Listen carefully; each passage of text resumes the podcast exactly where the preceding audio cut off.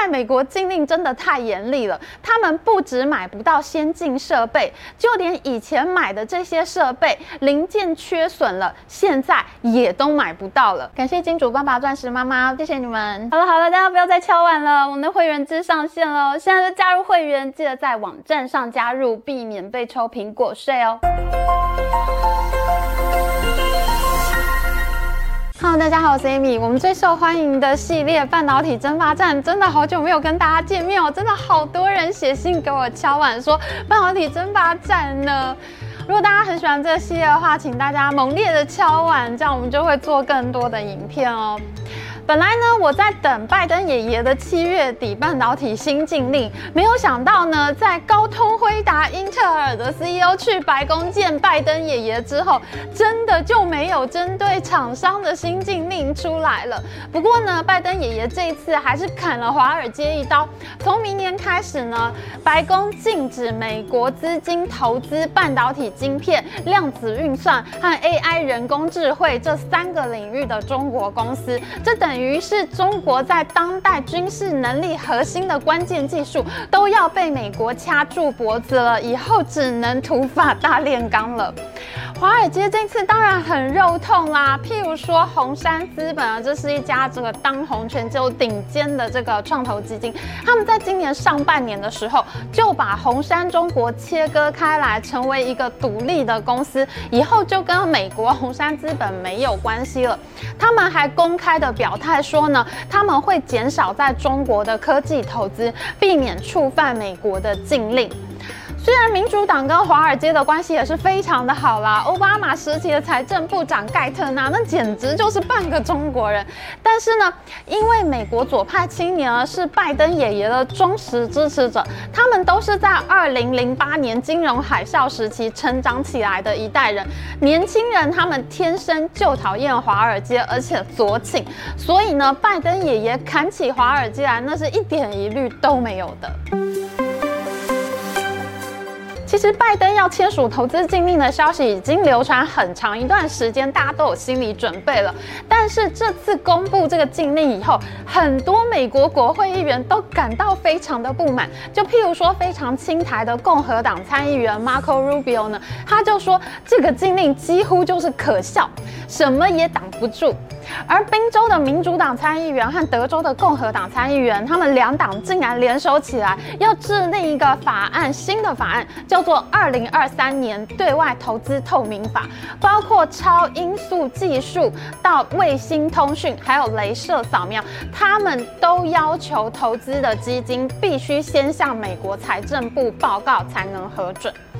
那中方这边当然是非常生气，美国参议员都觉得这个禁令根本不严格，但是中国外交部、商务部都是非常的不爽。中国外交部史上最呛，无人能敌，他们就站出来说，美国打着国家安全的幌子，大搞泛安全化、泛政治化，是赤裸裸的经济胁迫和科技霸凌，逆全球化、去中国化，将经贸科技问题政治化、工具化、武器化。哇塞，真的很气耶！发明了好多社会学名词来骂美国人哦。诶，美国议员骂拜登禁令太不严格，中国外交部却骂拜登犯政治化。那到底这个禁令严不严格呢？因为我自己已经看半导体经历很长一段时间了，而且我又是 cover 华尔街券商出身的记者，投资银行的人我最了解了。我觉得这个禁令呢还是蛮有威力的，因为大型的投资银行他们的遵法部门这个 compliance 部门呢，他们非常的严厉，他们非常害怕触法以后被制裁，自己会对公司要负责任。那所以呢，这次的禁令呢，它是禁止了敏感。领域的并购活动、债务融资也不能设工厂，也不能合资开公司，在中国香港、澳门这些地区都不行。那这个禁令呢，对于那些外资券商，他们把亚洲总部放在香港的公司呢，就是一个非常重大的事件，因为他们就在香港，他们随时都有可能触法。那他们以后呢，对于这些投资，一定就会审查的非常严格，他们一定会有一个内部的审查程序。续。那虽然这次的禁令呢，并没有限制过往的交易，但是美国政府说呢，它不排除未来会适用在过去的交易。而且呢，现在有很多美国参议员都已经在研拟要怎么样去扩大这次禁令实施的范围。所以呢，这个禁令呢，它一定会让整个投资的环境都充满不确定的风险。那像这种时候，大型的投资银行他们就会回避这类的交易，尽量少做了。所以呢，虽然这个禁令在一些美国国会议员眼里看起来可能并不满意，但是呢，这个禁令已经能够达成威吓这些投资方的效果。就比如说红杉资本，他在禁令还没下来的时候，他就主动的说他们会减少中国科技业的投资，这个其实就是威吓的效果。谁都不想现在做了投资，将来变冤大头，竟然被禁止了。所以呢，接下来这些基金呢，都一定会变得。很谨慎的。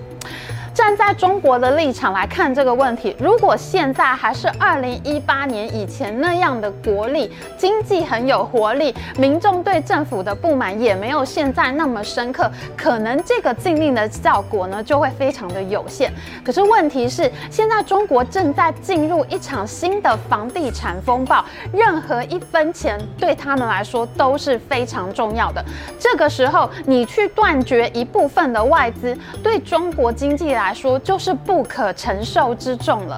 他们在五年之前可能并没有那么需要外资，但是现在没有这些外资，他们真的会很肉痛。如果你想知道这方面详情的话，我们在这周一的会员影片有详细的解说哦，加入会员就可以看专属的影片哦。中国政府这阵子呢，不是没有想过要反击。五月份呢，他们宣布禁止美光的记忆体晶片；七月份呢，又宣布要禁止稀土的出口，对于镓和锗这两种稀有元素实施出口禁令。当时呢，七月初是因为美国和荷兰管制了 DUV 曝光机，原本呢是先进制程的 EUV 曝光机卖不进中国，但是现在呢，就连成熟制程的高阶 DUV 曝光机也被制裁了，而且日本政府也踩上一脚呢，从七月底开始就管制二十三种半导体制程所需的材料和技术，那这当然就让中国政府非常的生气。那他们为什么会选择要管制镓和鍺这两种金属呢？因为在第一代半导体的制程上面呢，会很广泛而且大量的使用到鍺这个元素。那第二代、第三代的半导体则是会用到镓这个元素。那还有像是电动车啊、卫星啊、国防这些工业都会用到这两种稀土，而中国正是这两种稀土的主要生产国，他们分别生产了百分之九十四的镓，还有百分之八十三的鍺。但其实我也不知道该说什么好耶。中国政府好像是想要跟美国对战，但是他出的招数都不够狠，不杀人，都留有余地。因为这两种金属其实不算是太罕见的金属，只是它的加工成本比较高，又有污染。而中国投入的时间比较早，所以他们长期以比较低的价格供应给其他国家，所以才排斥了其他国家的开采产能。那中国的禁令一出，美国就找来了蒙古国来商量，就是中国北边那个以成吉思汗为祖宗的蒙古国。那美国就在跟蒙古国商量啊，那我们有没有可能在蒙古国境内开采稀土矿呢？而俄罗斯一听到这个消息就很积极，他立刻说要加大这两种金属的产能，好像等不及你中国赶快多进一点，我就能加入市场的感觉。而非洲的刚果民主共和国，也就是刚果金这个国家，他们最大的一家矿业公司叫做吉卡明，他们的总裁呢，在接受媒体采访的时候，也很积极的表示，他们可以成为这两种金属的中国替代供应商，可以取代中国。啊，真的好可怜哦！中国政府其实他也只是想要虚晃一招啊，他比较像是想要出招给民众看，但是又怕激怒美国政府，跟他禁止美光，但是其实根本就没有很严厉禁止是一样的，还是漏了一个很大的洞让美光进来。结果没想到这么多人急着要取代他耶，难道这真的就是人走茶凉吗？你如果看一些半导体评论的话，你就会发现，其实各界的分析师啊、专家啊，他们都会觉得中国根本没有能力反制裁，到底为什么还要做这些事情呢？真的是伤害自己比较深呢。就譬如说，去年十月和十二月被白宫的半导体禁令屠杀的长江存储，这家公司其实就是台湾人去中国哦，帮中共建立起来的一家记忆体大厂嘛。那长江存储今年就做了非常疯狂的事情，在上半年它的财务已经很不稳定了，但是呢，他三月份拿到一笔中国政府的一百二十九亿人民币的注资。他一拿到钱以后，他做了什么呢？长江存储竟然马上开始拿钱打价格战。它在中国内部是杀的血流成河，它两 T 储存空间的 SSD 记忆体竟然降价到比韩国三星一 T 的 SSD 还要更便宜，空间两倍，价格一样，把韩国人都给吓坏了。在五月份，中国政府进美光记忆体之后，很多人也在猜想，哎，长江存储是不是有机会能够填补美光的空缺呢？但是专家都认为这不太可能，因为长江存储的产品跟美光的产品还是有很大的差距的。啊，我觉得长江存储这种意志力还是蛮惊人的。你弄不死我，我一活过来我就要弄死你。长江存储一拿到政府补贴，他就对竞争对手打价格战，一直打到七月中，真的不行了，财务这样下去是撑不住了。所以到了七月中呢，他们反而逆势涨价。记忆体市场大家都还在赔钱卖的时候，长江存储竟然先涨价了，这是有多狠呢？在六月底的二零。二三年中国国际半导体展上面，长江存储现任的执行长陈南祥他就公开说，现在美国禁令真的太严厉了，他们不止买不到先进设备，就连以前买的这些设备零件缺损了，现在也都买不到了。他们连设备坏掉都没有办法维修，现在设备呢变成了畸形的摆设，形同废铁。哦，好可惜哦，他们没有上市，看不到财报，不然我们可以算一下他们的财务情况，到什么时候中国政府又要再烧一笔补助款呢？我们半导体争霸战系列一直以来的论点就是，中国政府很有可能在半导体这个产业上面重演苏联在太空军备竞赛上面烧垮经济的惨剧。现在同时间，中国还有房地产风暴，看起来惨剧真的是越来越接近了。今年上半年，中国政府决定要成立中共中央金融工作委员会，还有科技工作委员会。当时呢，中共就已经决定，他们要把资源集中起来，扶植大型的厂商，包括华为、中芯、华虹半导体这些公司。这就使得过去两年时间呢，有接近一万家的中国半导体公司，它申请注销和吊销登记。其实，在这个偏颇大型企业的思路下，面呢，中小型公司是很难得到资源的。今年上半年呢，A 股新上市的公司总共有两百零八家，总共募资了一千一百亿人民币。虽然呢，这里面只有十六家半导体公司上市，可是这十六家公司却拿走了四百二十六亿，百分之八的公司拿了接近四成的融资。现在呢，真的只有大公司能够享有资源了。今年一月呢，半导体产业出现一波 IPO 的高潮之后呢，就慢慢开始缓下来了。排队等着要上市的半导体公司越来越少，一个月大概只剩下三五家公司。这种只扶植大型厂商的策略呢，跟中共这种。就是国有企业啊，宏观调控啊，只重视大型公司的思路是一模一样的。跟过去这几年呢，他们比较强调培养半导体生态系的逻辑，现在已经是完全不同了。过去那种百花齐放、大家抢着上市的景象已经不再出现了。当然，这是经济走下坡的时候必须采取的精兵政策。可是呢，这样也使得半导体生态系呢，将来就会变得很不丰富多元。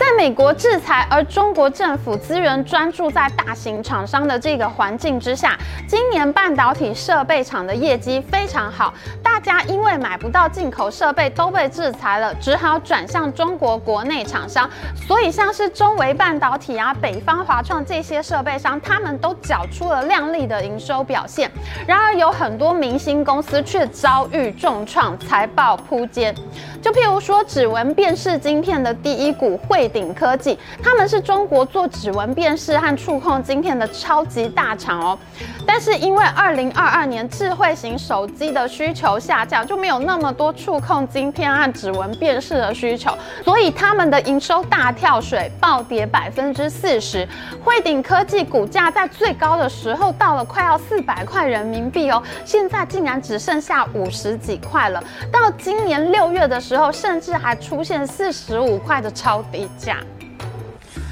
另外一家维尔科技这家公司呢，也曾经出现在我们半导体争霸战里面。这家公司呢，它在收购了一个台湾人在美国创立的公司豪威公司之后，就成为了全球第三大 CMOS 图像传感器的厂商。那维尔股份呢，它在二零二三年的净利是大降九成，因为经济不好，加上消费衰退，一线明星公司都是纷纷扑街。我们之前曾经做过一集影片，我们讲中国的这个小联发科、OPPO 手机所开发的这个折库晶片公司，他们都已经发设计图到台积电，台积电已经要出样品回给他们了。结果呢，折库晶片竟然无预警宣布倒闭，CEO 泪洒现场。而另一个手机大厂魅族手机呢，他们被吉利汽车收购之后，本来也要做手机晶片的。还成立了一家晶片设计公司，叫做星际魅族。他们三月才成立，结果八月初的时候也宣布要停止晶片业务。吉利汽车是收购瑞典 Volvo 的大厂，哎，这么有实力的厂商，因为手机市场下滑，电动车市场又遭遇到特斯拉打价格战，加上中国经济不好，真的是四面楚歌，只能宣布停业了。而在美国对准中国 AI 发展的各种禁令之下，AI 晶片公司当然是备受瞩目，首当其冲。然而，号称中国 AI 晶片第一股的 IC 设计公司。寒武纪，他们竟然也传出来要裁掉自动驾驶晶片部门将近一半员工的消息。其实寒武纪他们在今年四月已经宣布过一波大裁员了，现在是今年的第二波大裁员了。四月的时候呢，他们已经砍掉软体部门一半的员工，硬体部门呢只留下了少数的人来善后。这两波裁员都是受到去年年底美国商务部制裁名单的影响，因为寒武纪也名列其中。目前看起来，寒武纪恐怕是只打算维护现有的产品，不再开发新的产品。那一个公司它都没有新产品，没有新研发，恐怕它未来就是会慢慢走向衰微之路了。一个又一个曾经的中国明星公司，在我们半导体争霸战系列影片里面，一个一个留下来他们最后的身影。下一次又会是哪一家公司倒闭呢？这真的是一场史诗般的追剧啊！喜欢我们影片，请记得帮我们按赞，还有记得按订阅频道加开启小铃铛。我们下一次再见喽，拜拜。